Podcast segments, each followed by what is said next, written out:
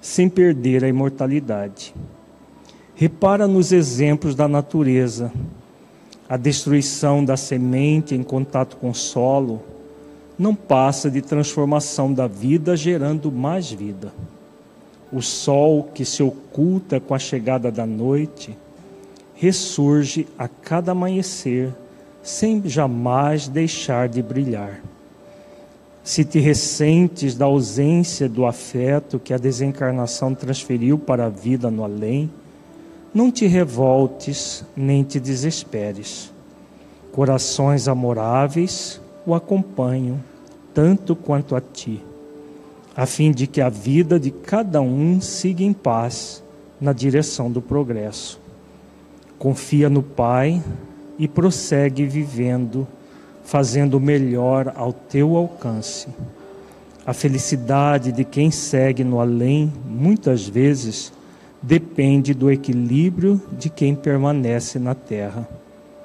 Entrega-te ao trabalho construtivo, orando e servindo, e contarás com os eflúvios de luz e paz que vertem do alto, favorecendo-te na jornada redentora, até que te reencontres com os corações queridos em comunhão de amor nos domínios da eternidade. Vamos elevar os nossos pensamentos a Jesus, rogar a Ele que nos abençoe a todos. Mestre, amigo, abençoe-nos, Senhor, e mais esta noite. Que estamos aqui para refletir sobre a doutrina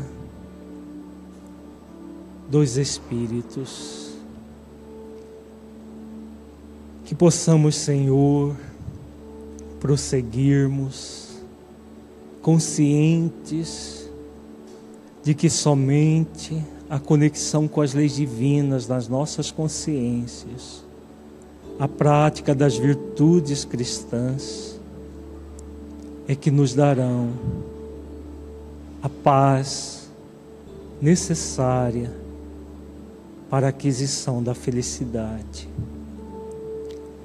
Ampara-nos a todos, Senhor, nesse ideal maior, que possamos prosseguir cônscios do único caminho que conduz à porta estreita,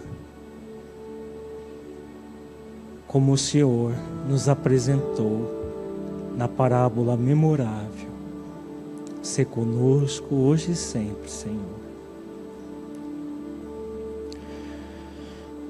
Prosseguindo com o estudo reflexivo das dimensões do espírito imortal, nós estamos vendo o módulo 1, as dimensões do espírito imortal e o plano existencial. Hoje é o nosso 13 terceiro encontro, recursos e auxílio para que o reencarnado realize o plano existencial, a quinta parte nós estamos estudando nessa, nessa série de encontros os processos ligados à reencarnação do Espírito Segismundo e todo, todos os recursos que os benfeitores utilizaram, todos os auxílios que o, o Espírito Segismundo teve para a sua reencarnação. O objetivo é refletir sobre os recursos espirituais e o auxílio espiritual para a realização do plano existencial. Antes de fazermos a reflexão doutrinária, vamos meditar sobre o plano existencial. Feche os olhos, entre em contato com você mesmo em essência, buscando sentir-se um espírito imortal, filho de Deus, aprendiz da vida.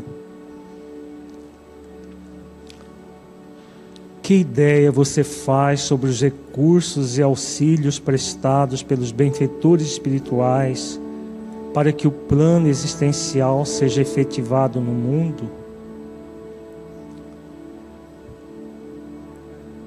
Deixe os seus pensamentos e sentimentos fluírem evitando qualquer mascaramento no processo de auto-engano. Seja verdadeiro, verdadeira com você, analisando-se com autenticidade. Busque refletir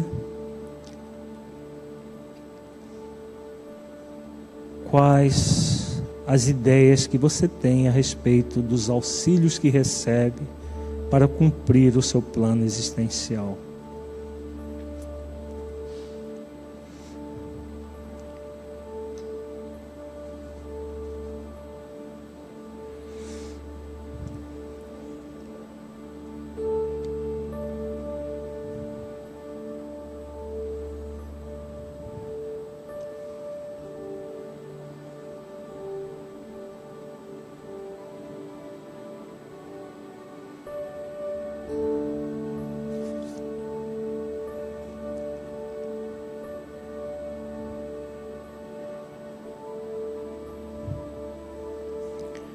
Gradualmente vamos voltando ao estado de vigília para a reflexão doutrinária.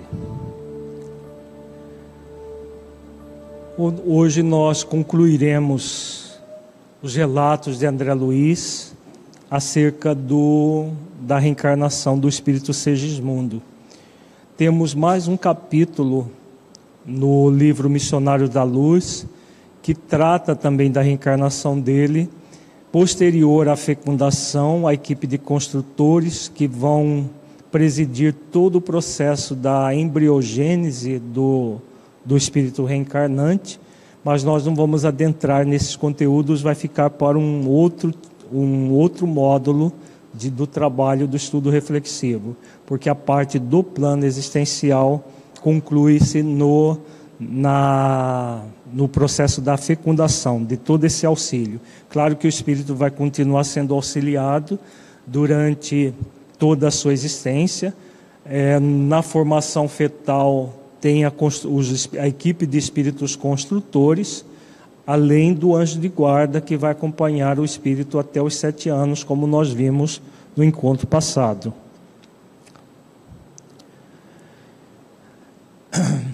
Agora nós vamos refletir uma fala de Alexandre acerca do plano existencial do Segismundo especificamente, que é extensivo a esse conteúdo a todos nós. Os orientadores de Segismundo nas esferas mais altas guardam um programa traçado para o bem do reencarnante. Note que me refiro ao bem e não ao destino. Muita gente confunde plano construtivo com fatalismo. Então, esta orientação de Alexandre é de uma significação muito grande. Vamos recordar: o plano existencial que ele fala aqui, ele é composto de propósito existencial e programa existencial. O propósito existencial é aquilo que o Espírito vem para cumprir na vertical da vida. Tem a ver com ele, com as leis divinas na sua própria consciência e com a prática das virtudes cristãs durante toda a existência. Nós vimos que no propósito existencial nós temos uma ou, ou duas virtudes que são mais enfáticas mas o propósito, de um modo geral, é para desenvolver várias virtudes cumprindo as leis.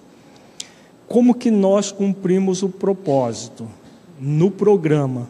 No programa, porque quando nós reencarnamos, nós recebemos um programa existencial em que vamos realizar uma série de ações em todas as áreas que nós estaremos é, nos envolvendo durante aquela existência.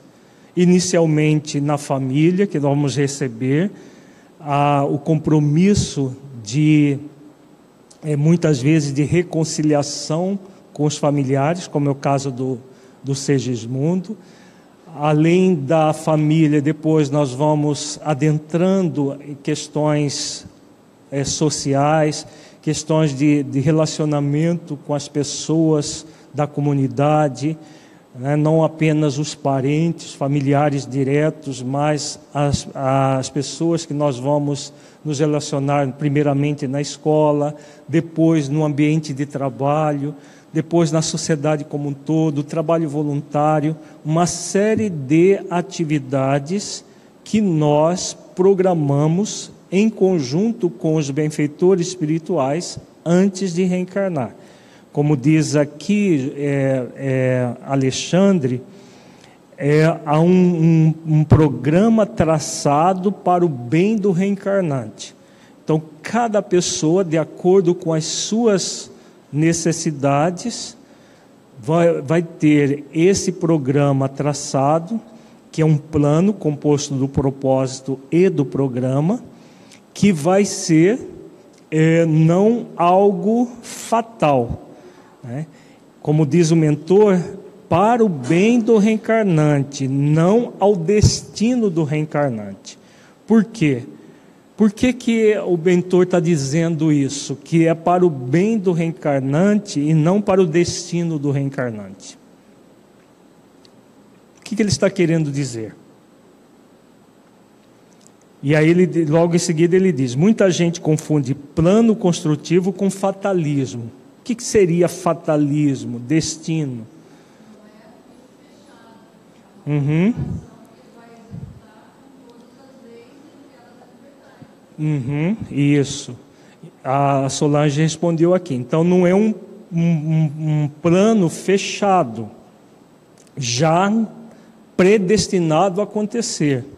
Por quê? Porque o espírito vai ser convidado a cumprir as leis inclusive a que foi colocada a lei de liberdade. Ele tem liberdade de escolha de cumprir o plano ou não cumprir, ou cumprir parcialmente o plano. Tudo isso é possível para o espírito.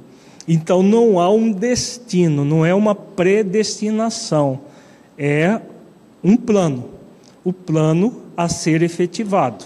Agora vamos continuar aqui para refletir um pouco mais.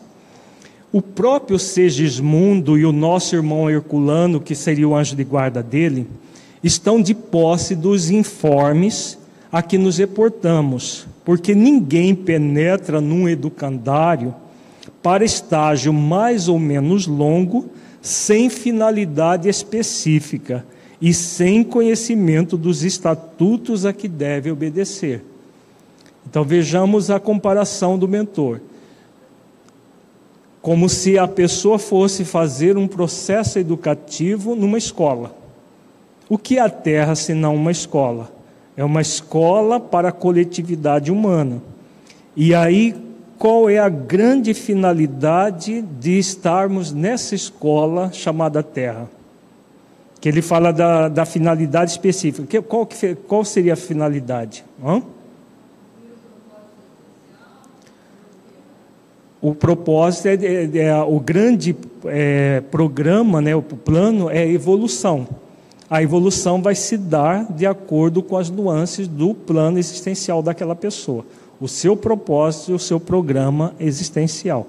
O grande objetivo é que a pessoa evolua, que ela termine a existência melhor do que ela começou. Esse é o pro programa para todos nós.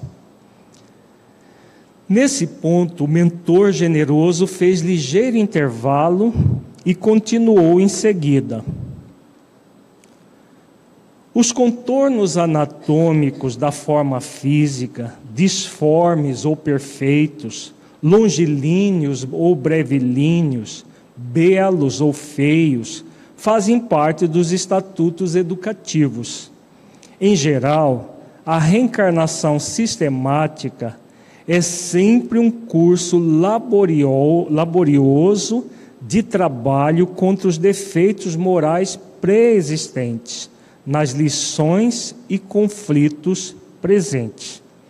Por menores anatômicos imperfeitos, circunstâncias adversas, ambientes hostis, constituem, na maioria das vezes, os melhores lugares de aprendizado e redenção para aqueles que renascem. Por isso, o mapa de provas úteis é organizado com antecedência, como caderno de apontamentos dos aprendizes na escola, nas escolas comuns. Então vamos refletir que a, a fala do mentor é muito significativa.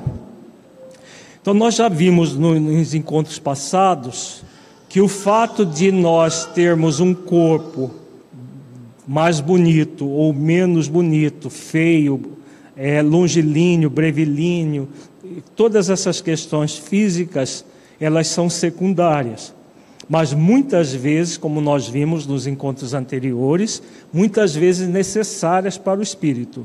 O espírito que ainda não desenvolveu certos valores morais, é muito significativo que o corpo dele não seja tão bonito assim, porque a beleza física no mundo físico, nosso mundo ainda que vive de forma superficial, é uma grande provação que nem todos suportam, no sentido de desenvolver o melhor a, é, a partir de um corpo belo.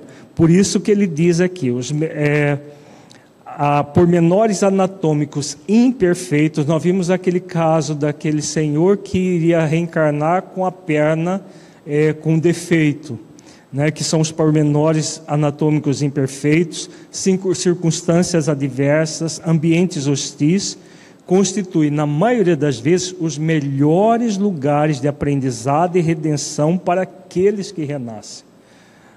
Porque qual é o grande objetivo do espírito? Ter um corpo bonito, ser, é, ser elogiado pelas pessoas ou evoluir e crescer? Então, evoluir e crescer é o mais importante a atividade a ser feita. E por isso que há isso que o benfeitor coloca aqui, o mapa de provas. O que seria esse mapa de provas? O programa. Né? Então, como que essa comparação com o mapa? O mapa é o território? Existe até um axioma da neurolinguística que diz assim: o mapa não é o território. O mapa é o quê? A mapa é uma representação do território. Então você pega um mapa. Né? Hoje, antigamente era de papel. Agora você pega o celular e aí entra no Google Maps, por exemplo. Aí você olha lá no o mapa, você tem o mapa e o território. O território é aquilo que você vai realmente é, percorrer. Né? Vamos supor que você queira ir para uma, um lugar lá num bairro no, no Cochipó que você nunca foi. O que, que você vai fazer? Hum? Entra no Google, né? hoje é muito fácil isso. Você põe no Google, põe lá, digita o endereço, e aí o que, que o, o Google vai fazer para você? Vai dar a rota. A rota daqui da federação até esse, esse bairro distante, ou mesmo se fosse numa outra cidade, você tem a rota. A rota está no mapa. A forma como você vai percorrer esse, esse trajeto está no mapa? Se você vai furar o pneu do carro, se você vai ter um, um incidente ou um acidente, se você vai direto até lá, se você, se tudo vai correr as mil maravilhas ou não, vai depender de quem? Do daquele que vai conduzir o carro até aquele local, não é? Então o mapa é um roteiro que você vai ter uma ideia de como você vai fazer para chegar até lá.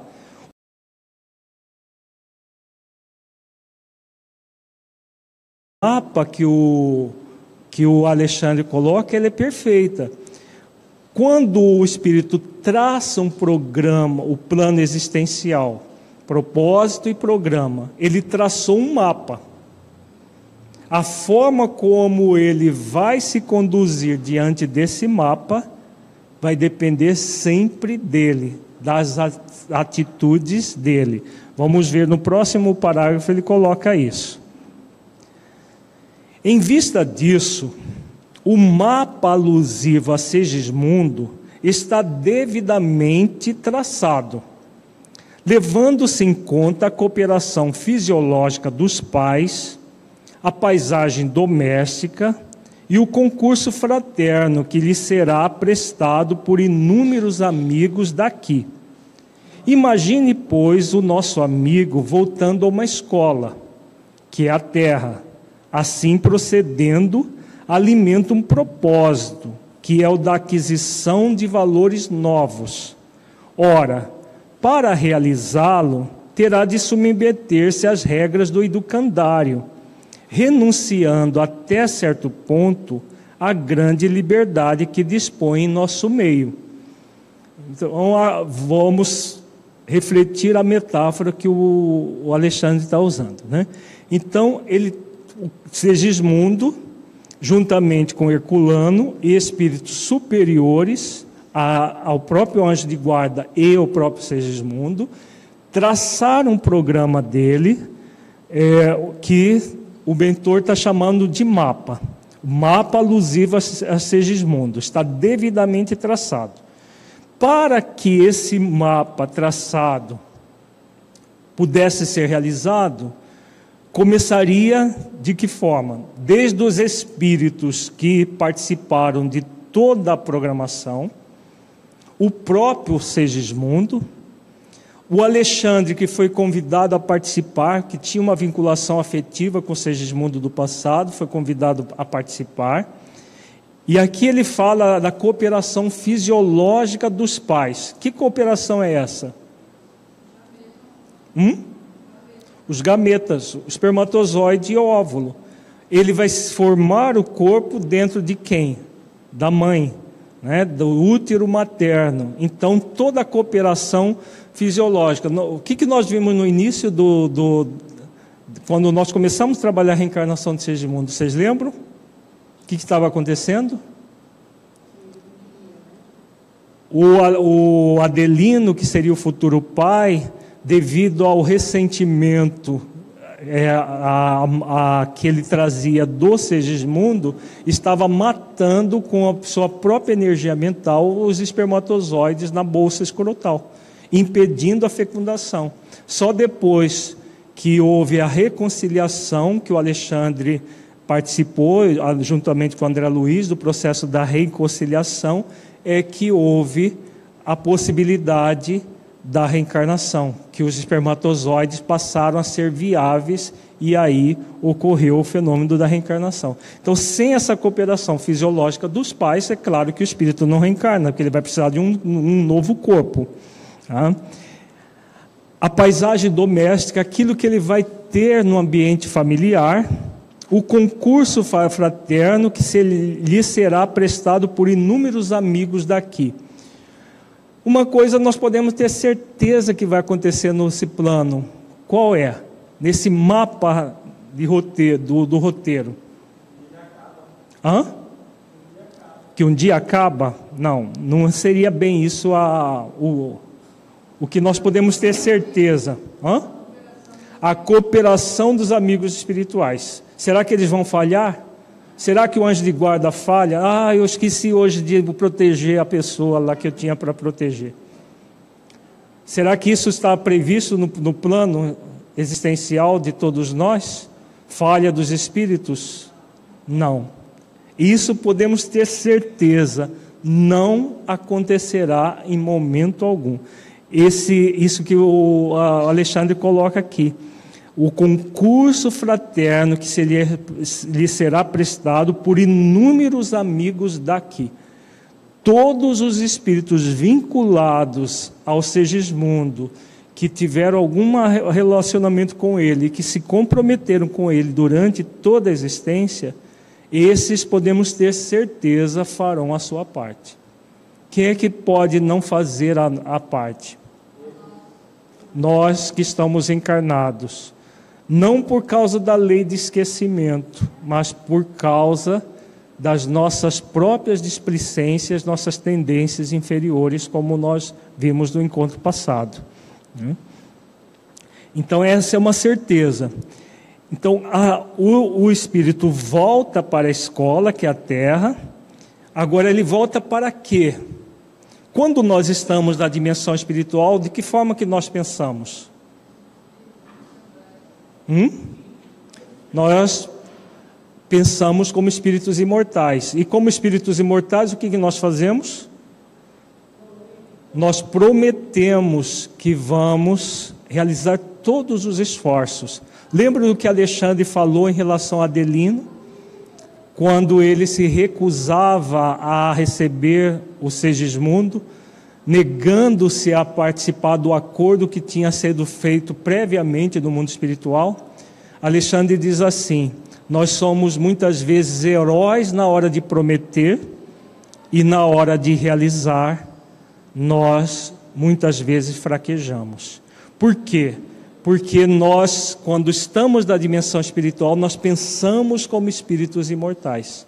Ao reencarnar no mundo, é, existe a lei do esquecimento para nos proteger de nós mesmos, mas não é pela lei de esquecimento, porque a intuição nós continuamos ter, é pela, pelo nosso movimento de preguiça moral.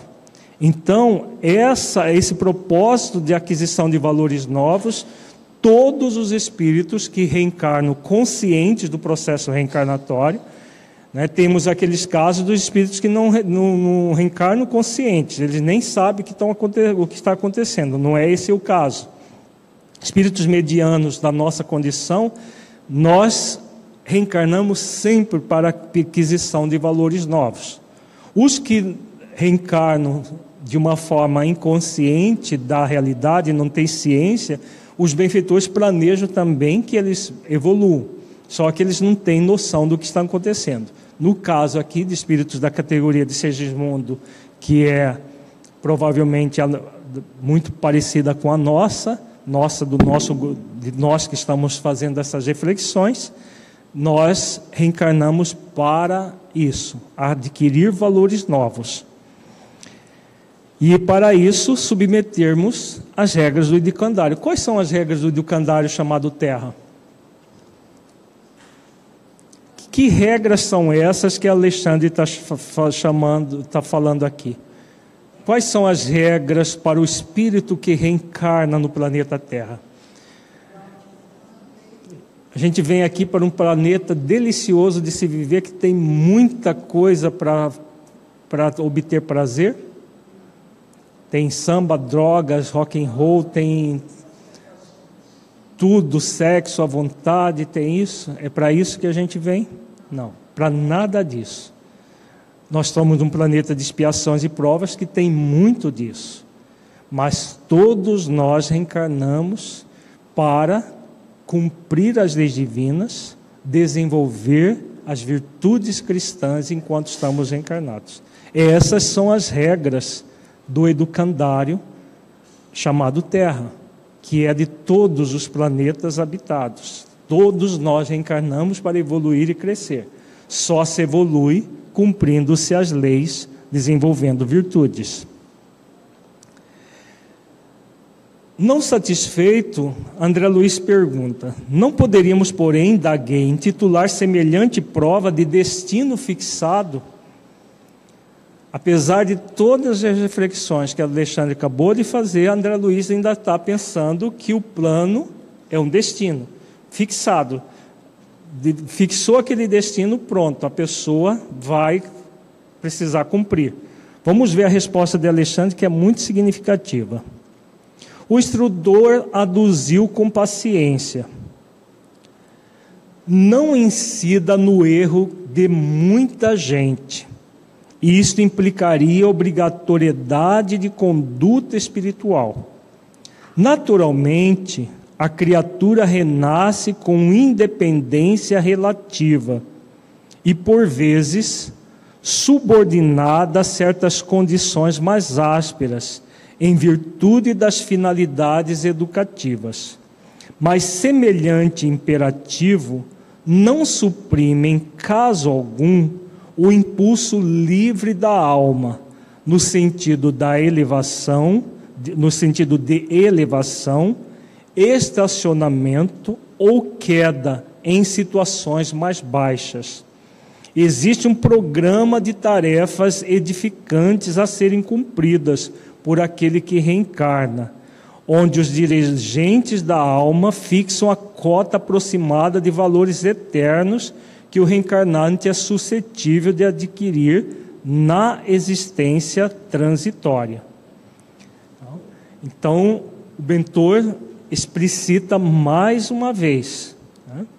o que existe é o mapa, o programa.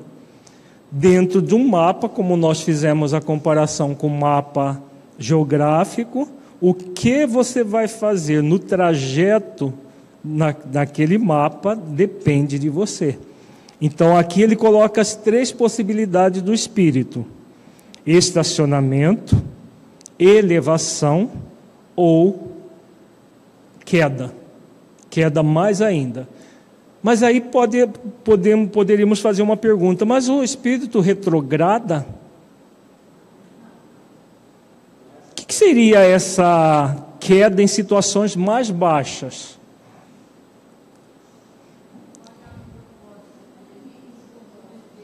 Hum? Uhum.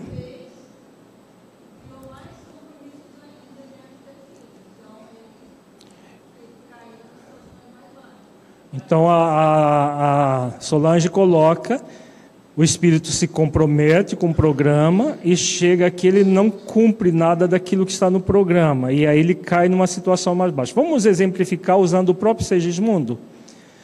Segismundo, na existência anterior, ele assassinou um rival, porque se namorou da mulher desse rival e por um mecanismo hedonista de simplesmente obter prazer a qualquer custo, por ter apaixon se apaixonado pela esposa desse rapaz, ele o apunhala sorrateiramente pelas costas, cravando o punhal no seu coração. Depois disso, ele seduz a esposa, a viúva no caso,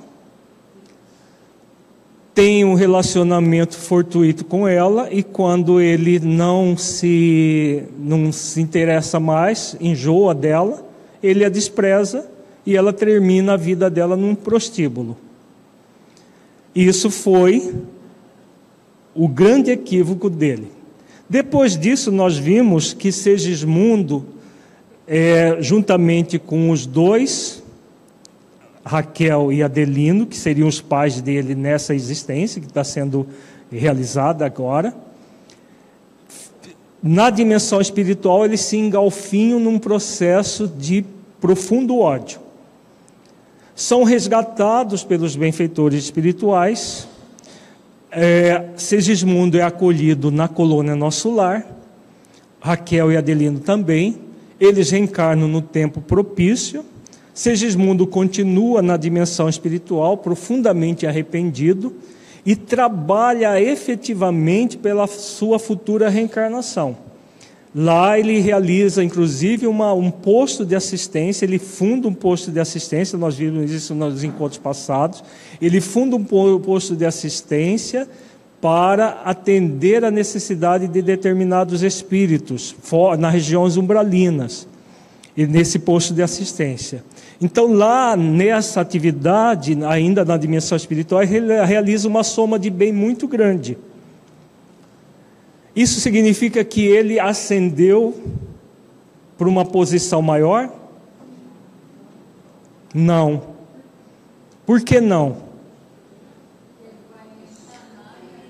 Porque ele ainda não passou por provas. É fácil, é fácil não é menos trabalhoso fazer o bem na dimensão espiritual, quando tem muita gente querendo fazer o bem e aí o espírito resoluto ele pode fazer o bem.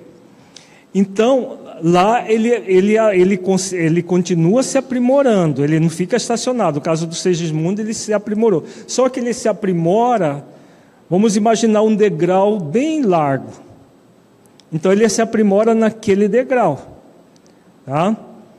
reencarna para uma prova. Qual que seria a prova, a maior prova do Segismundo? Qual que seria o propósito existencial do Segismundo? Hum? O perdão seria mais para o pai dele. É também para ele, né?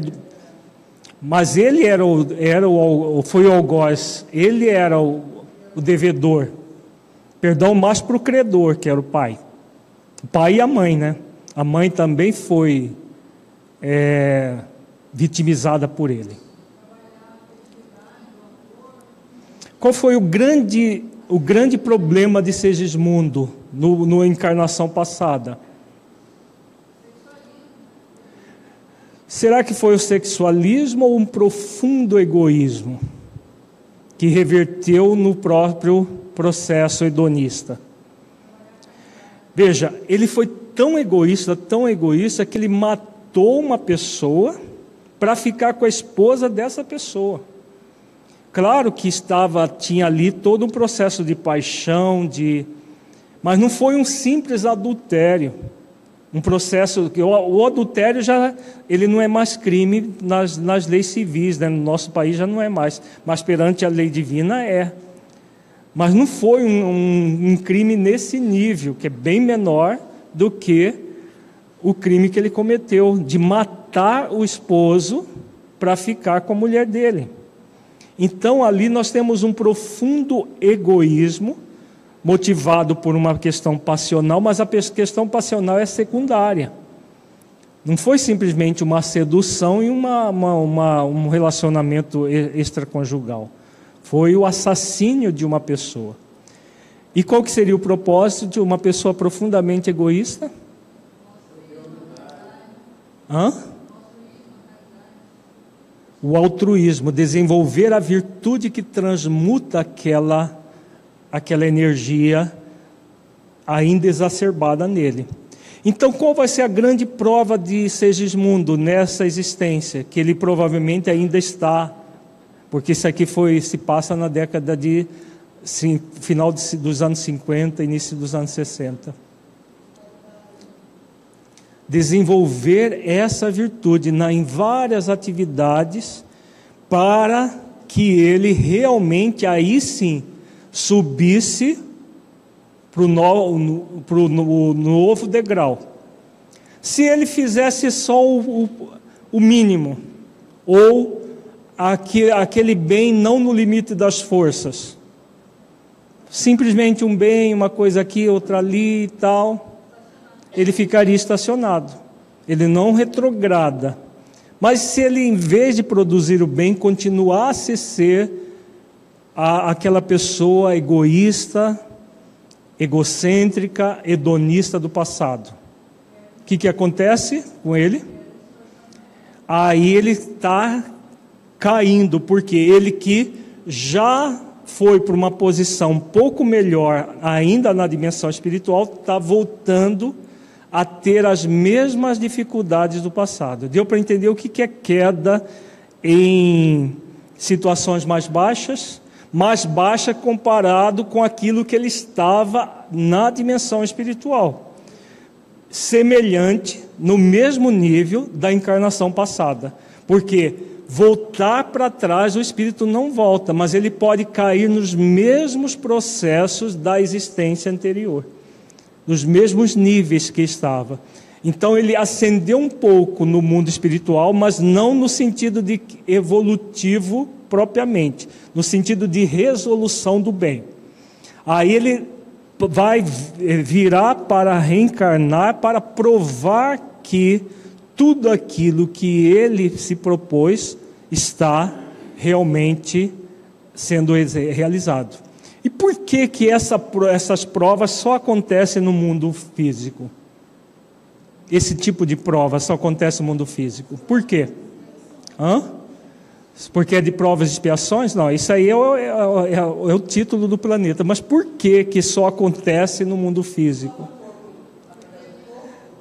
Esse tipo de prova, se o espírito está passando no teste ou não. Porque nós nos equivocamos aqui e aqui que nós vamos. Não, não é por isso. Por causa dos contrastes que existem na vida material, que não existe na vida espiritual. Em nosso lar, todas as pessoas que estão já numa posição de atendimento de outras pessoas estão buscando o bem? Sim. Todos aqueles que estão sendo atendidos já têm uma propensão ao bem? Sim, porque senão nem estaria lá. André Luiz só foi levado para nosso lar depois de passar quantos anos no umbral? Alguém lembra? Oito anos. Purgando, né, espiando parte do, dos, dos resíduos que ele levou para a dimensão física da, da dimensão física para o mundo espiritual. Então ele só foi atendido quando ele já tinha uma propensão ao bem. Então, está fazer o bem numa situação como essa é desafiador? Como é no mundo físico? É? Não. No, em nosso lar? Não. Porque se todos estão buscando o bem, é claro que tem os preguiçosos que continuam ainda estacionados, tem, no, tem o campo de repouso, que muitos espíritos se recolhem nos campos de repouso. Nós temos lá a, as referências disso em nosso lar, mas isso é uma minoria. A grande maioria vai para o trabalho é, vivo, muito, muito pujante. O próprio André Luiz começa, como ele diz, na, na enfermagem rudimentar, né, quando ele, ele, assim que ele sai da convalescência, ele começa a trabalhar nas câmaras de retificação. Então, todos, de um modo geral, com algumas exceções, estão nesse foco. Quando nós encarnamos aqui, é assim, no planeta expiações e provas que nós vivemos? Deu para entender o desafio?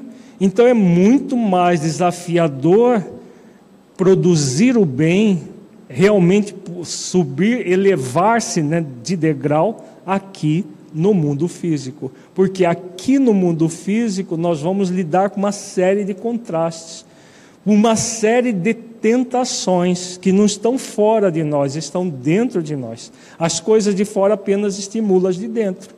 Então, esse ambiente que é o ambiente, no parágrafo anterior ele diz isso, o ambiente propício para o espírito evoluir e crescer.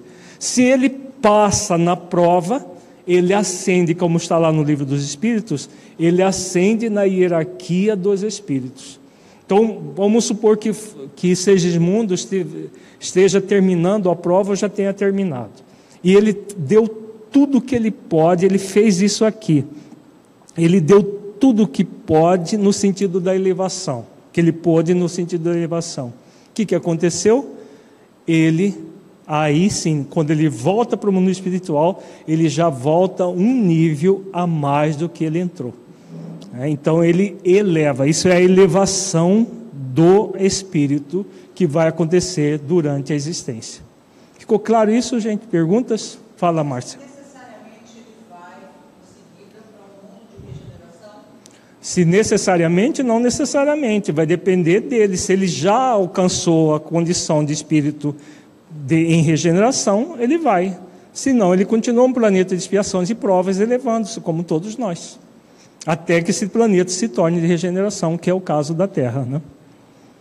Se não for exilado, vai continuar no planeta de regeneração. Então sempre vai depender, como diz Alexandre, do impulso livre da alma, o livre-arbítrio, o nosso livre-arbítrio. Por isso, o exercício de que virtude para que nós tenhamos o nosso livre-arbítrio iluminado? Discernimento, né? o discernimento que vai nos garantir o êxito. Vejamos a continuidade que é mais interessante ainda. E o espírito que torna a esfera de carne pode melhorar essa cota de valores, ultrapassando a previsão superior pelo esforço próprio intensivo, ou distanciar-se dela, enterrando-se ainda mais nos débitos para com o próximo, menosprezando as santas oportunidades que lhe foram conferidas.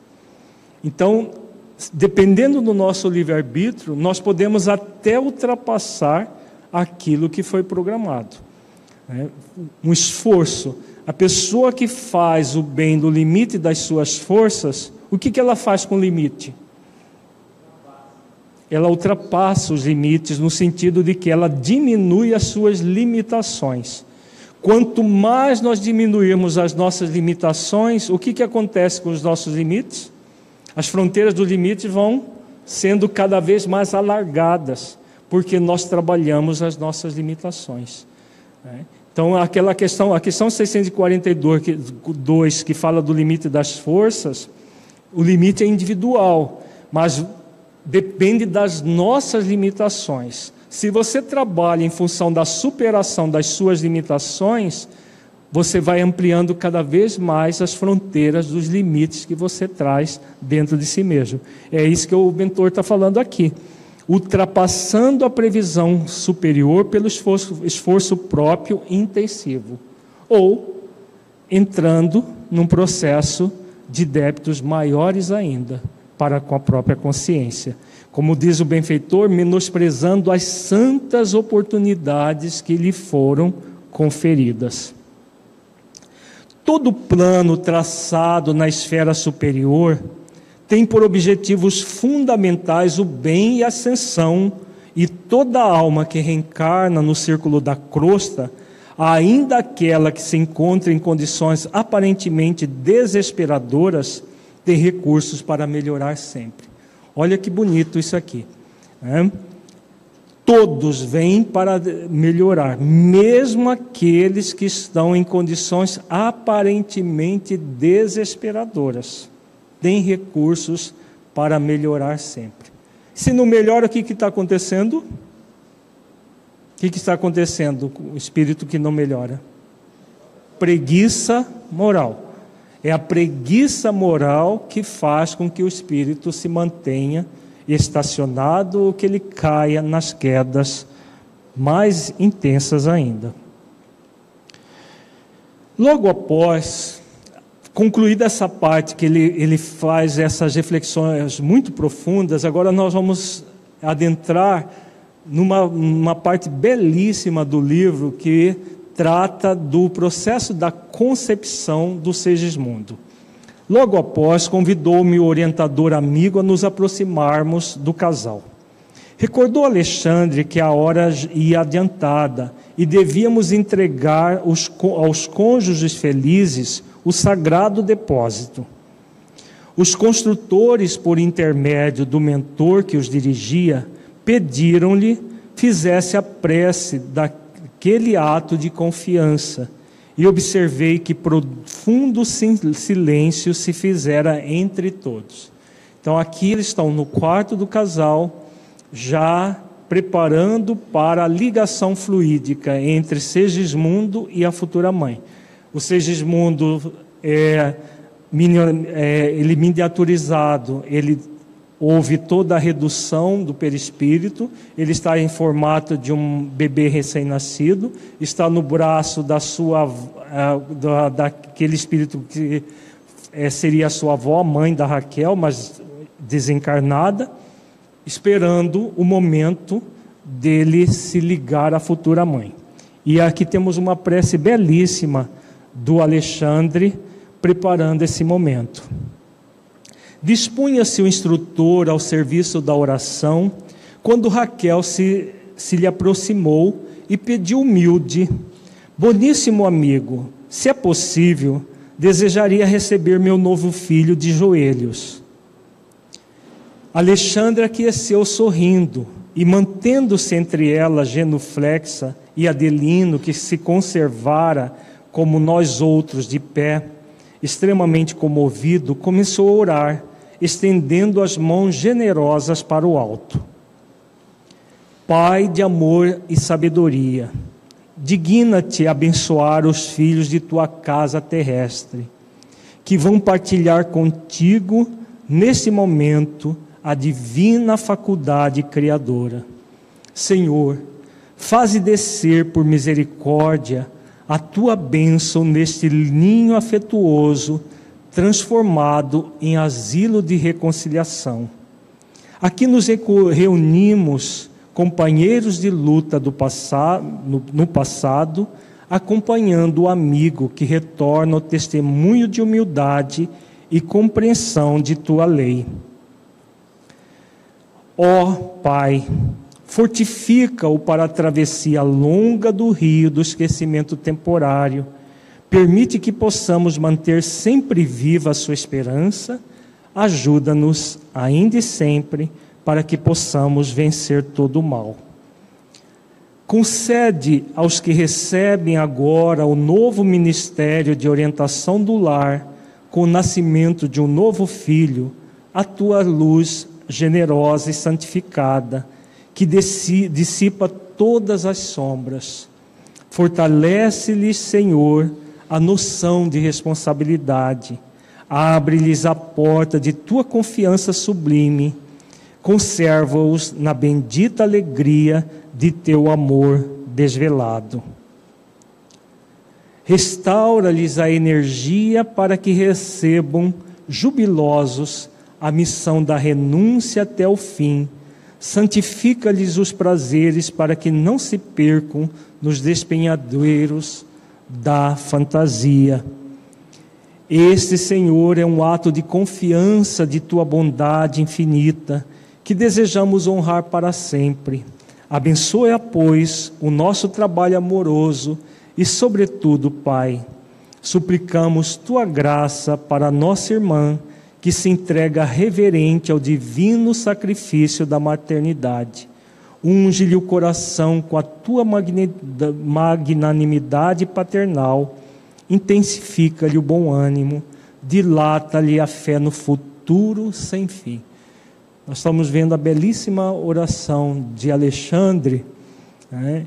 e aqui no, no, nas partes que estão achuriadas em amarelo, nós vemos uma série de orientações que o mentor passa na sua própria oração. Ele fala da responsabilidade, ele fala da renúncia que representa a paternidade, a maternidade na terra ele fala da santificação dos prazeres para que não se percam nos espinhadeiros da fantasia. É, tudo aquilo que é fundamental para que o espírito reencarnado na Terra possa evoluir e crescer e não utilizar da encarnação como uma ilha da fantasia. Né, daquela, lembro daquele seriado chamado Ilha da Fantasia, em que as pessoas iam para ter prazeres de todos os tipos. Muitos ainda pensam que a, a Terra é um, uma ilha da fantasia, em que nós vamos viver um ambiente de delícias e sermos felizes simplesmente cultuando o hedonismo e não os esforços reais para eh, realmente realizarmos as provações que nos cabe com efetividade. Ele fala do divino sacrifício da maternidade. Ele fala do bom ânimo e da fé no futuro sem fim, fundamental para que tenhamos um processo reencarnatório bem sucedido. Sejam para ela, em particular, os nossos melhores pensamentos, nossos votos de paz e esperanças mais puras.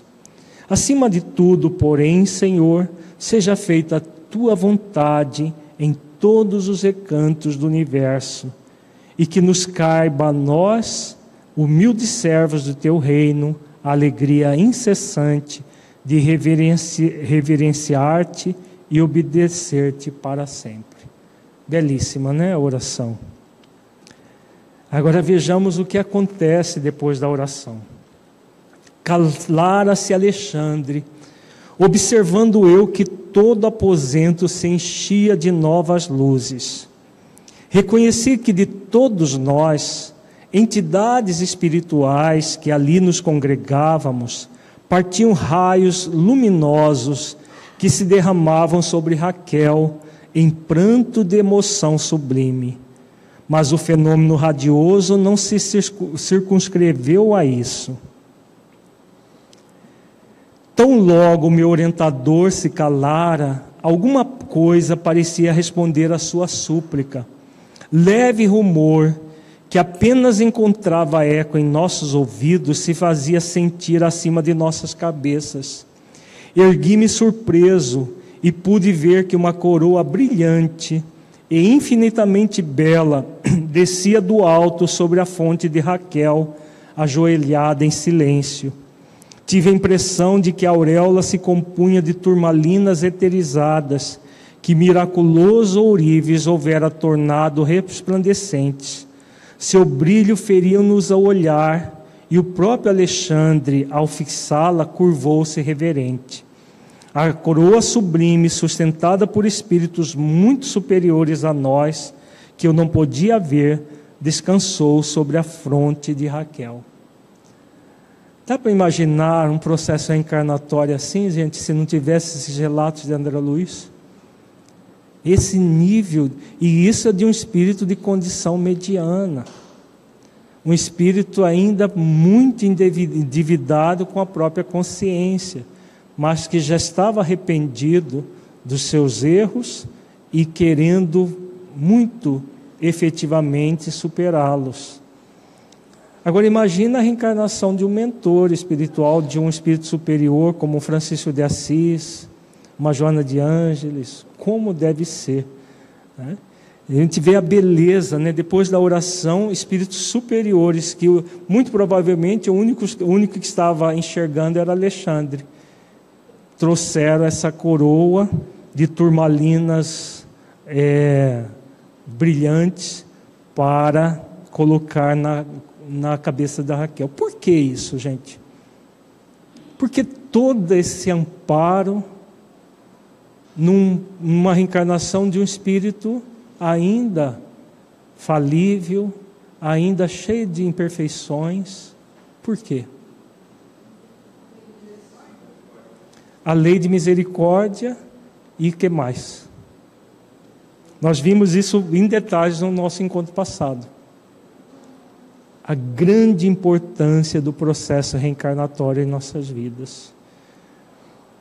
Nós estamos vendo que o investimento espiritual é de uma profundidade muito grande, há um investimento intenso por parte dos benfeitores espirituais, porque é no processo reencarnatório que nós vamos evoluir e crescer.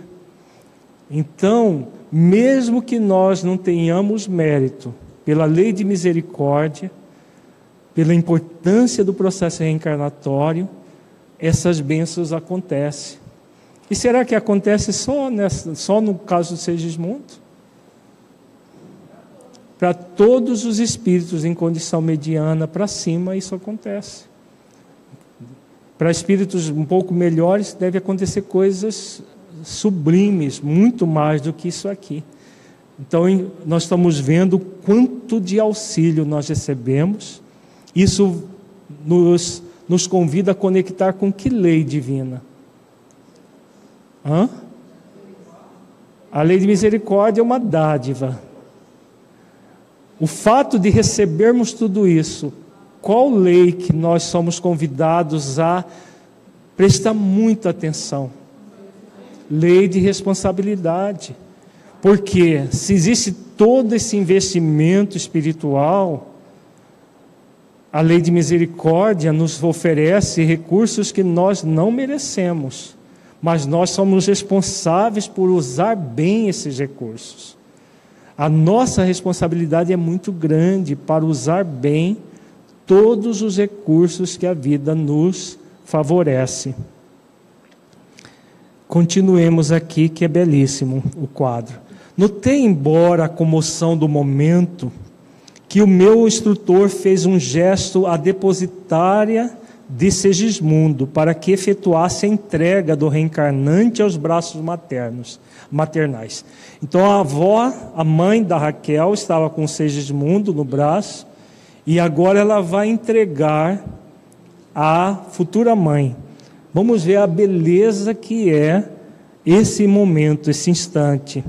Raquel, dando-me a impressão de que não via a luminosa auréola, ergueu os olhos rasos de lágrimas e recebeu o depósito que o céu lhe confiava.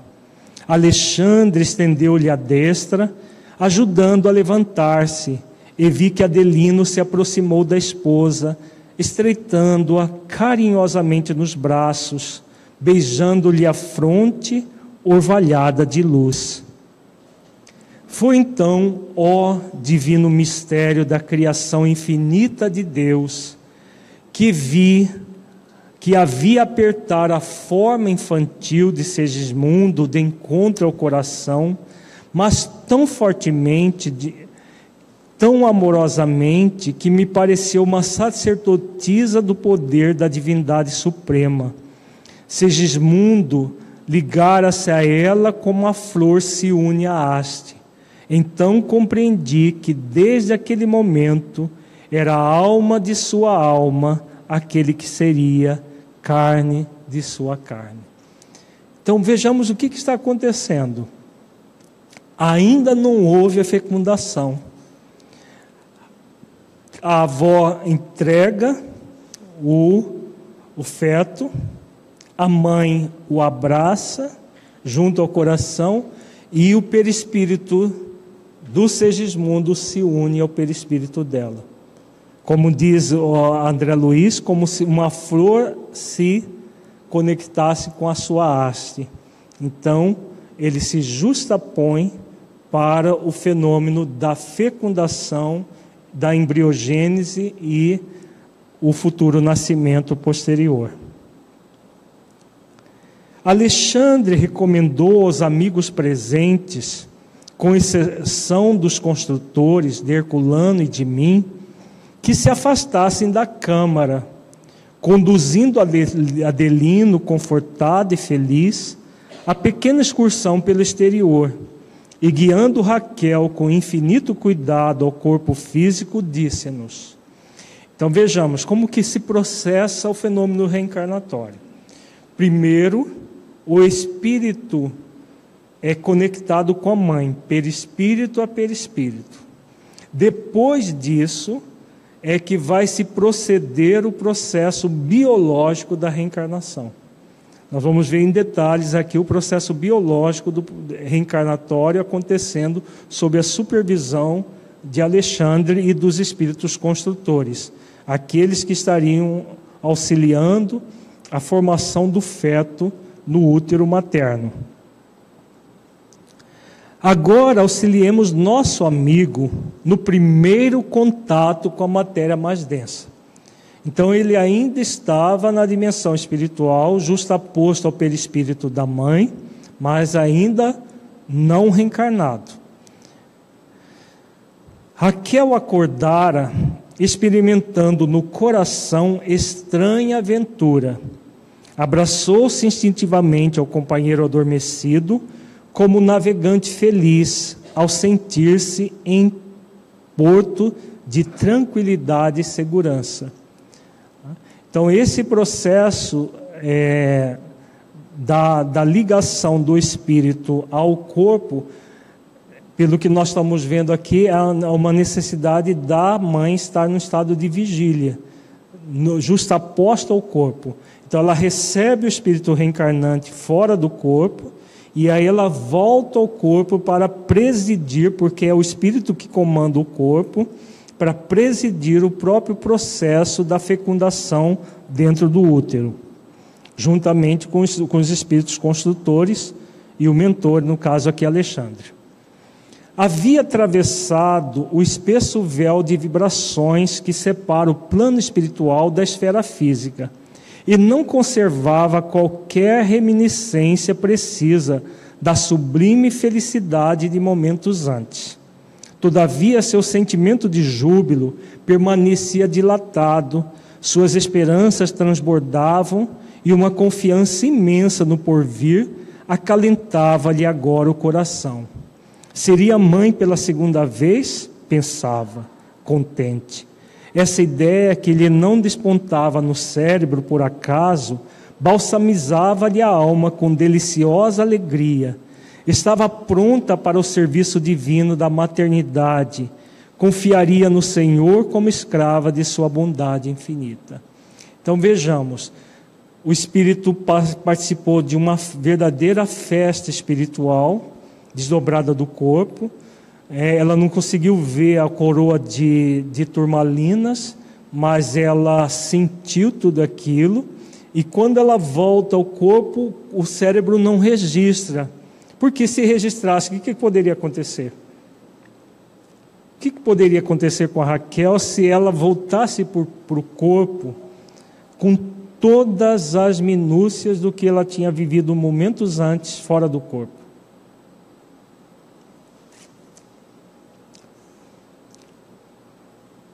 Aí isso é um dos fenômenos que acontece de proteção para o espírito. Por quê? Quando ele volta para o corpo físico e o cérebro não registra na totalidade, salvos sobre essas impressões mais vagas, é para que o espírito possa é, estar conectado no processo reencarnatório. Porque se ele experimentasse todas as maravilhas que é que acontecem numa condição como essa, da dimensão espiritual, o espírito pode se recusar a voltar a permanecer no corpo. Tal a, a impressão de, do, do, da, daquilo que se vive na dimensão espiritual. Né? Então é um mecanismo de proteção. O espírito volta para o corpo e ele tem apenas a, a, uma vaga ideia, pode ter alguma lembrança de sonho, mas o sentimento bom permanece. O que mais importa para nós não é aquilo que nós experimentamos da dimensão espiritual, porque senão nós estaríamos desencarnados e não reencarnados. Nós estamos reencarnados exatamente para viver essa vida de contrastes que é própria do mundo físico, conforme nós refletimos agora há pouco. Mas essa, essas sensações, essas emoções, no caso daqui de, de, Raquel, o sentimento de júbilo, as esperanças transbordavam uma confiança imensa no porvir, porque há pouco tempo atrás ela estava tendo até uma crise conjugal devido ao estado emocional do seu esposo, que estava repelindo o futuro filho. Então estava tendo uma, uma dificuldade muito séria na vida do, do, do, casal, da família como um todo, que estava respingando até no filhinho que eles já tinham, no, filho, no primeiro filho de três anos. E depois de todo o processo reconciliatório que Alexandre participou, as coisas foram se harmonizando até esse momento sublime que nós estamos vendo aqui. Não via a esposa de Alelino que Alexandre e os construtores espirituais lhe rodeavam a mente de sublime luz, banhando-lhe as ideias com a água viva do amor espiritual.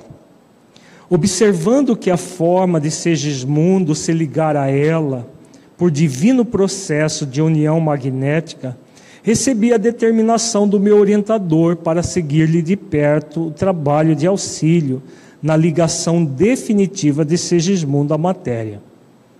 Agora nós vamos ver como que acontece o processo da fecundação biológica.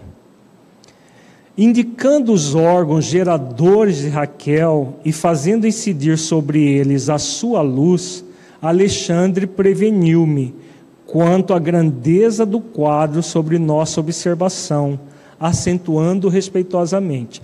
Aqui nós vamos ver o, o processo da reencarnação propriamente dita e o, o, o benfeitor, o mentor, olhando os órgãos da Raquel por dentro: o útero, a, a trompa, a, a tuboterina, né, os ovários, tudo lá ele estava observando todo o processo acontecer é, semelhante. Ele lembro que no, no, no, nosso encontro passado ele faz uma comparação com um obstetra que faz um parto, né, e está ali na intimidade da pessoa, da, da, da, da mulher, que é, e aquele momento do, do para o obstetra é sagrado do parto, da mesma maneira para o espírito, numa categoria de Alexandre o mesmo André Luiz que está aqui assistindo todo o processo, a respeitabilidade que se tem em relação aos órgãos genésicos,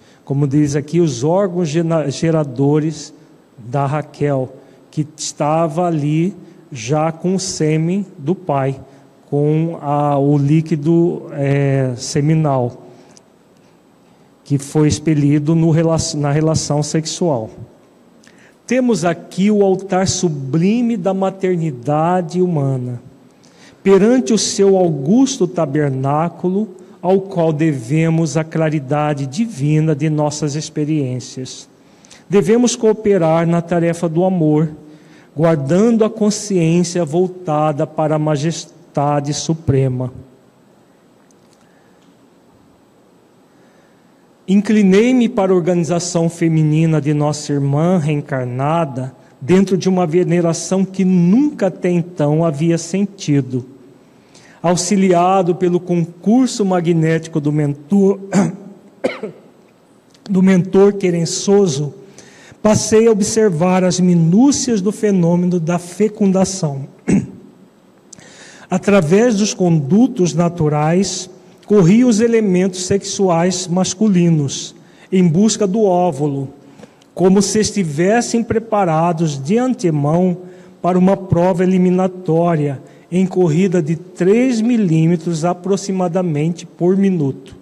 Aqui eles começam a observar os espermatozoides indo em direção ao óvulo que já tinha sido é, expelido pelo ovário ele é recolhido pela tuba uterina, que é como se fosse um, uma, uma mão, um chapéu, recolhido, e a fecundação se dá na tuba uterina. Surpreendido, reconheci que o número deles se contava por milhões e que seguiam em massa para frente um impulso instintivo, obrigado, na sagrada competição.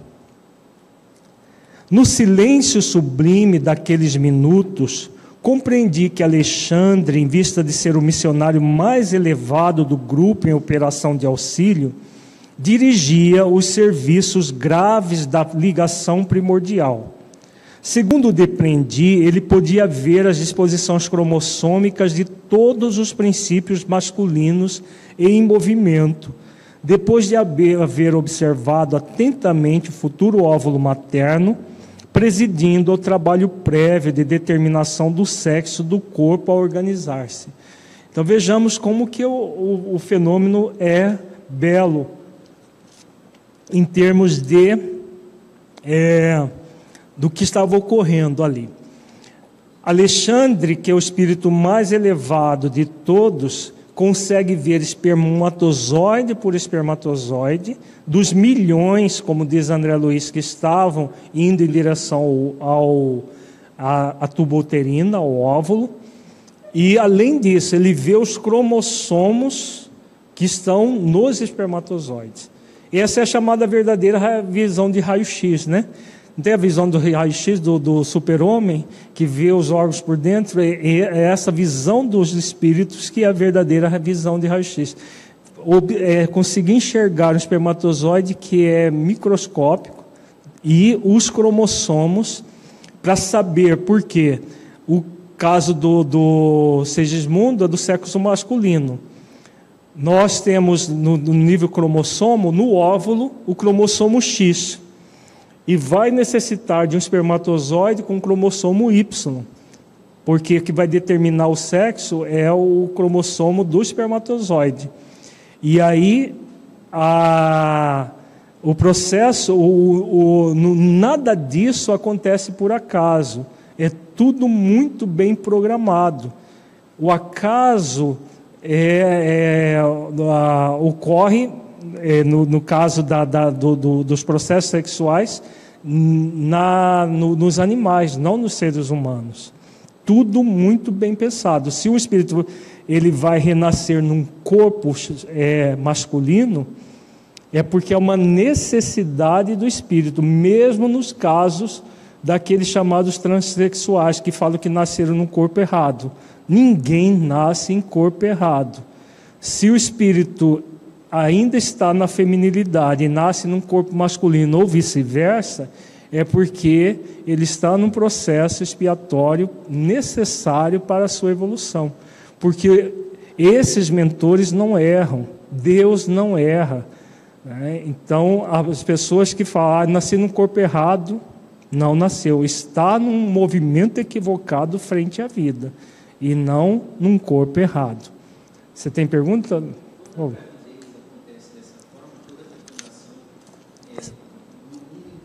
Se toda a fecundação acontece dessa forma, não. Nós vimos aqui mesmo que não.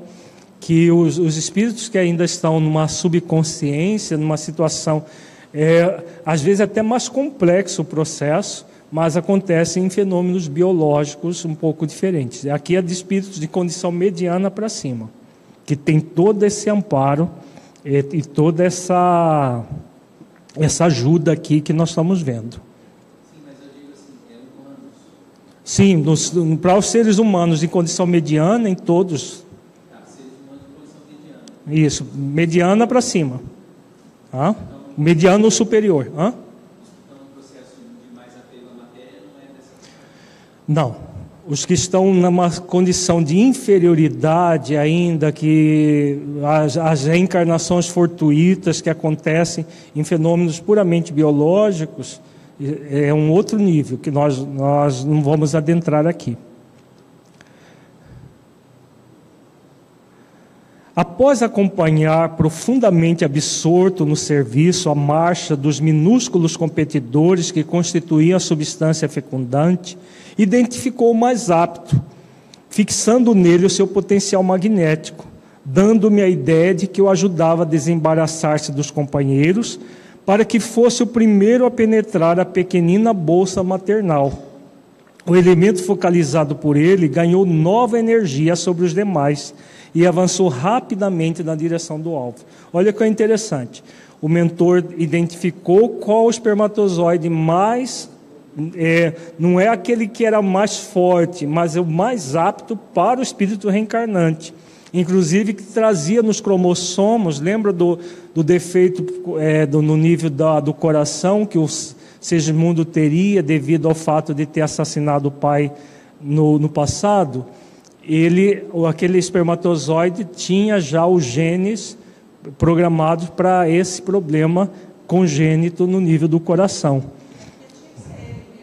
Oi?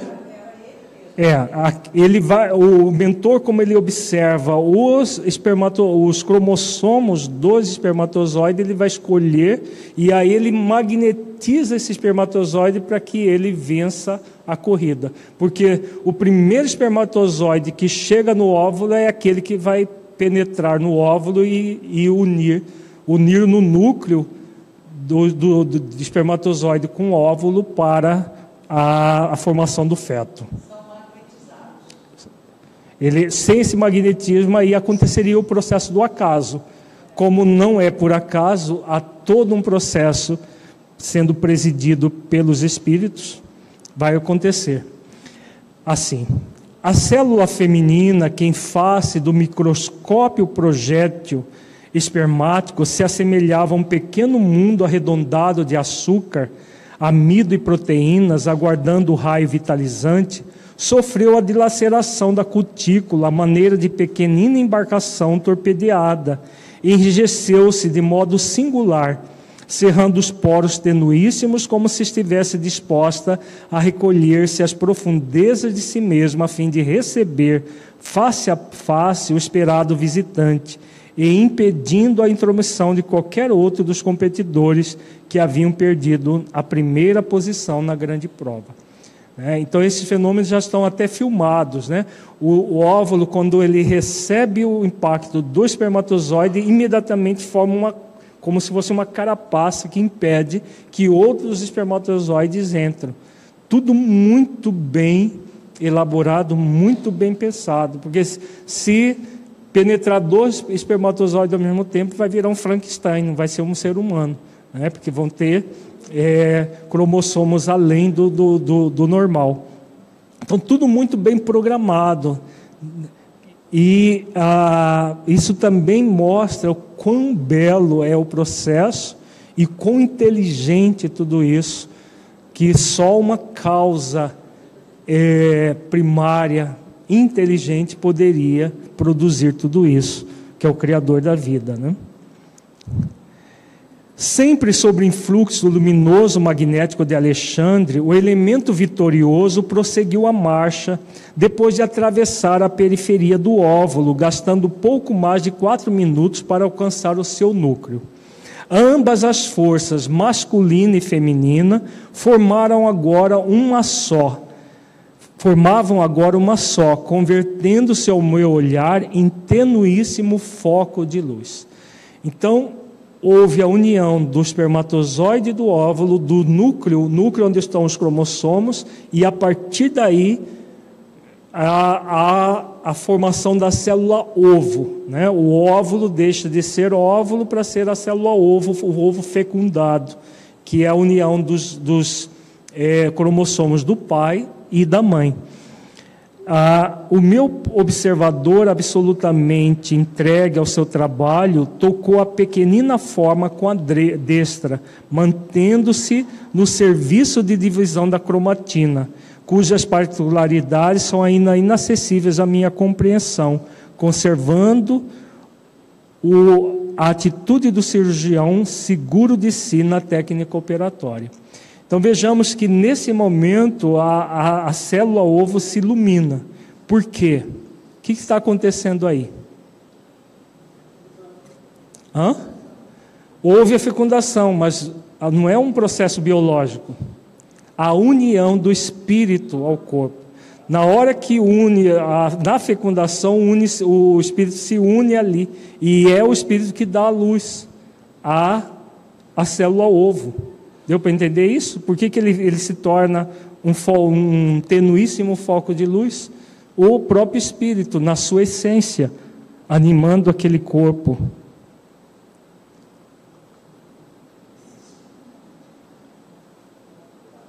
Em seguida, Alexandre ajustou a forma reduzida, porque o, o, o perispírito já estava ligado com a mãe. Não, não estava? Estava ligado. Aí ele ajustou a forma reduzida de Segismundo, que se interpenetrava com o organismo perispirítico de Raquel, sobre aquele microscópico globo de luz impregnado de vida, e observei que essa vida latente começou a movimentar-se. Então, depois que a, da operação que o, o, mentor faz, aí ele vai começar a movimentar, já vai começar a, a divisão celular, que é muito rápida, já para a formação do futuro corpo. Isso tudo, gente, o que nós podemos refletir acerca. Tem uma questão muito importante aqui, no aspecto moral, relacionado a esse fenômeno da, da da fecundação. O que, que nós podemos tirar daqui acerca de um dos, dos crimes mais hediondos que existe, o aborto? Hã? A partir do momento que houve a, a, já a fecundação, houve a união do espírito ao corpo. Então, até essas chamadas pílulas do dia seguinte, elas são abortivas. Os chamados dios da vida também são abortivos. É, eles não impedem a fecundação, eles impedem a chamada nidação. Há uma diferença entre fecundação e nidação. Na fecundação, quando há fecundação, a união do espírito ao corpo, no caso de, uma, de um processo reencarnatório é, natural. Ele se une ao corpo, e aí ele vai descer das da, da tuba uterina, antigamente chamada de trompa de, de Eustáquio, para dentro do útero. Lá no útero ele vai se justapor na parede uterina para a formação embrionária do, do, do, do feto e tudo mais. É a, a, tanto a chamada pílula do dia seguinte impede esse mecanismo de acontecer. E o DIL ele fica cutucando a parede do útero também, impedindo que esse processo aconteça. Então são métodos microabortivos e não anticonceptivos. A anticoncepção é perfeitamente moral. É a utilização de métodos que impeçam a fecundação. Se não há fecundação, não há união do espírito ao corpo. Depois da fecundação, o espírito já se uniu ao corpo. Então já se incorre no processo de abortamento.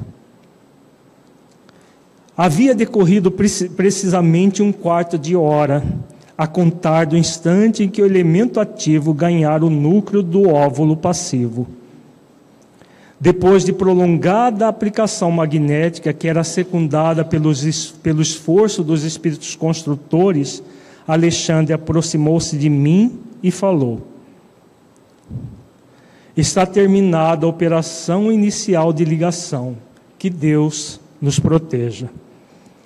Sentindo a admiração com que eu segui agora o processo da divisão celular, em que se formava rapidamente a vesícula de germinação, o orientador acentuou: O organismo maternal fornecerá todo o alimento para a organização básica do aparelho físico, enquanto a forma reduzida de Segismundo, como vigoroso modelo, atuará como imã entre limalhas de ferro, de ferro, dando forma consistente à sua futura manifestação no cenário da crosta. Então, é novamente, como que se modela o corpo? O perispírito, que vai já está miniatura, miniaturizado, vai presidir todo o processo da divisão celular a partir desse molde. Por isso que o, perispírito também é chamado de corpo modelador biológico foi chamado pelo Hernani eh, eh, Guimarães Andrade de corpo modelador biológico, porque ele modela a formação do feto no útero materno. Oi.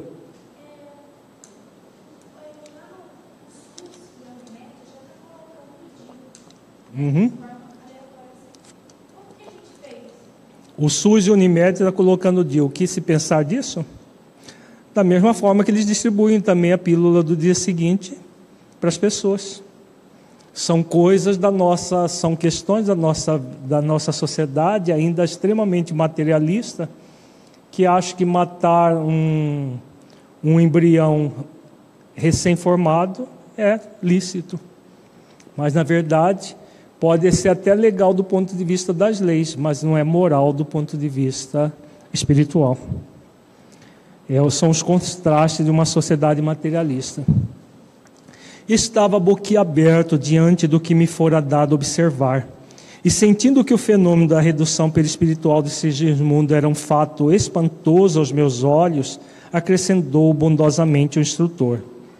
Não se esqueça, André, de que a reencarnação significa recomeço nos processos de evolução ou de retificação.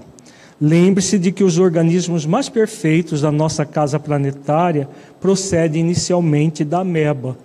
Então, aqui o Alexandre vai fazer a comparação. Quando nós estamos reencarnando, nós vamos começar como um ser unicelular, a ameba é um ser unicelular, e aí vamos é, evoluindo, passando pelas várias é, fases do, da, da formação do feto, em que nós vamos repetir a chamada ontogênese. Ontogênese é a evolução do ser, dos seres vivos na Terra. Então, existe um axioma que diz: a embriogênese recapitula a ontogênese.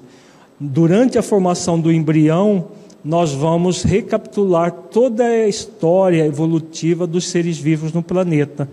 Então, vai ter um momento que o feto dentro do útero materno vai ser semelhante a um peixe, a uma ave, um réptil, até que ele venha para a condição de mamífero que é a nossa no nosso lado biológico.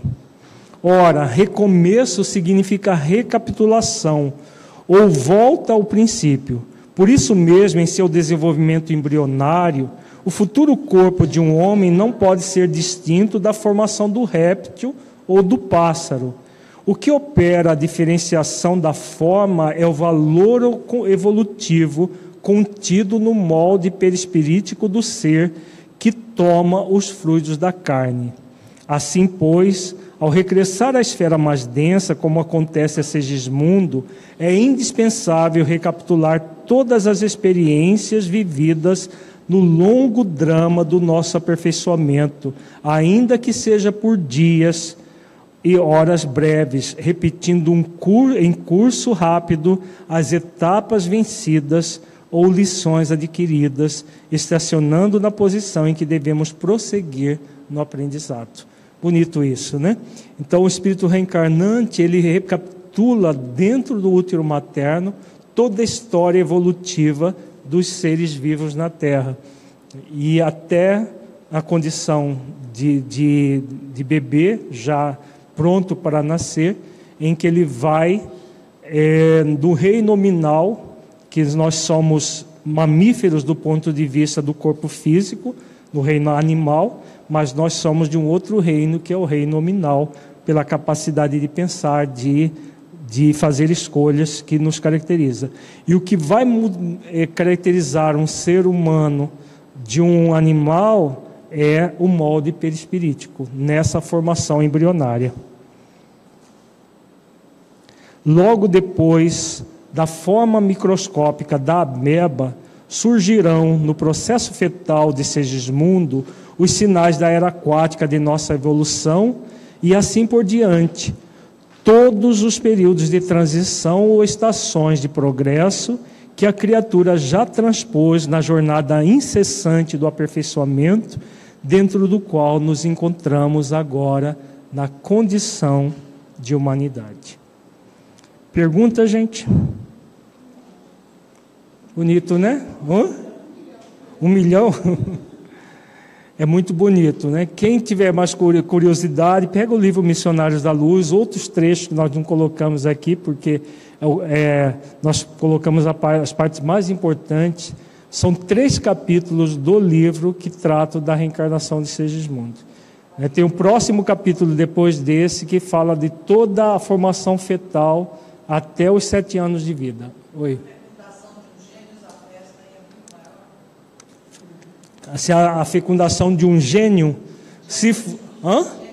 Ah, de gêmeos, no, provavelmente porque aí não é uma questão de é, espiritual, é biológica, porque pode, pode ser gêmeos bivitilíneos ou univitilíneos. Univitilíneos é quando a célula ovo se divide em duas e aí forma dois corpos idênticos geneticamente. Quando é mais do que um óvulo, forma-se dois, três corpos, dependendo. E aí o fenômeno é muito mais do que biológico, é um fenômeno é, que vai ser presidido de acordo com a necessidade dos espíritos, a evolução de cada um, né? Porque o que vai caracterizar todo esse amparo e, e, a forma como vai ser feito, vão ser feitos os auxílios e os recursos, vai depender da evolução dos espíritos reencarnantes. Oi.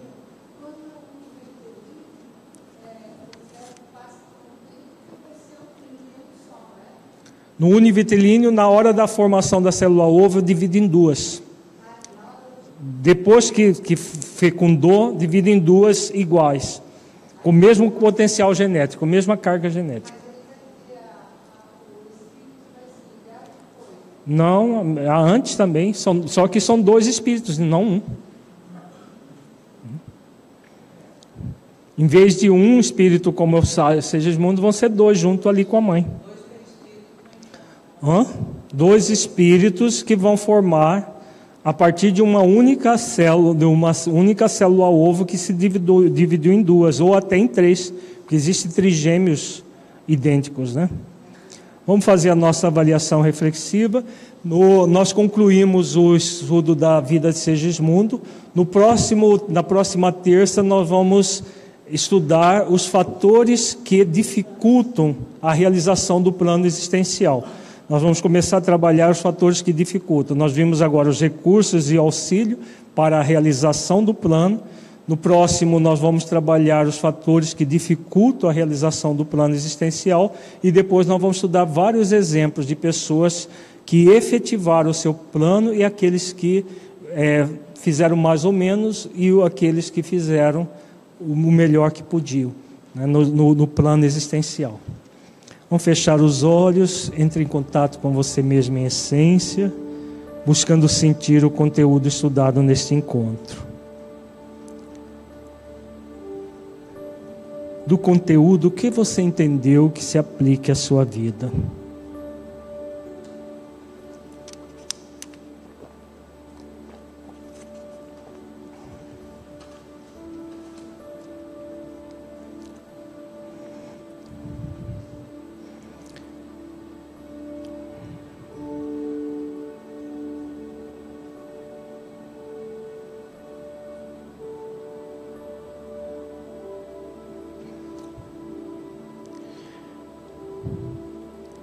Conteúdo estudado mudou a forma como vocês entendem a oportunidade reencarnatória? Em caso positivo, que mudança foi essa?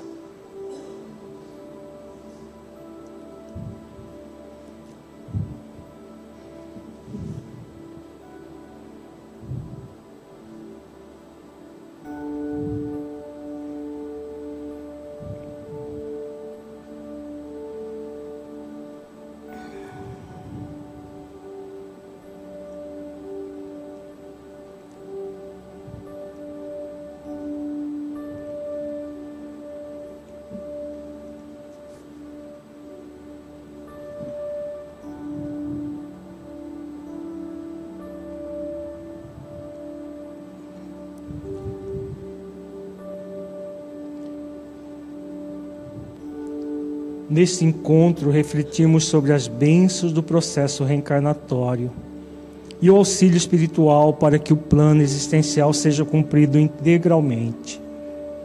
Como você tem lidado com a sua oportunidade reencarnatória? Você tem feito esforços para ser fiel ao seu plano existencial? Aproveitando responsavelmente todos os esforços que a vida deposita em você?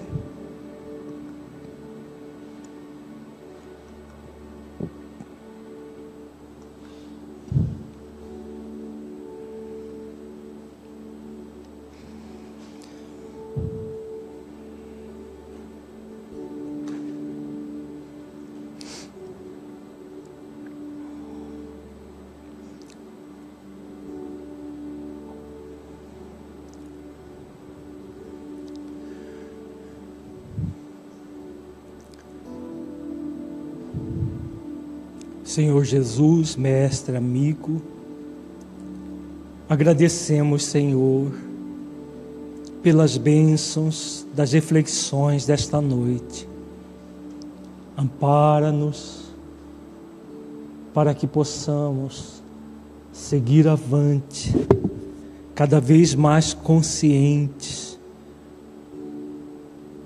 dos esforços que nos cabem de forma responsável para bem valorizar a existência que Deus nos ofereceu para evoluir e crescer. Ampara-nos a todos, Senhor, para que esse ideal seja uma constante em nossas vidas, que possamos realmente fazer o bem do limite das nossas forças para cumprir com o nosso plano existencial. Se conosco, hoje e sempre, Senhor. Gratos por tudo. Uma boa noite a todos e até a próxima terça.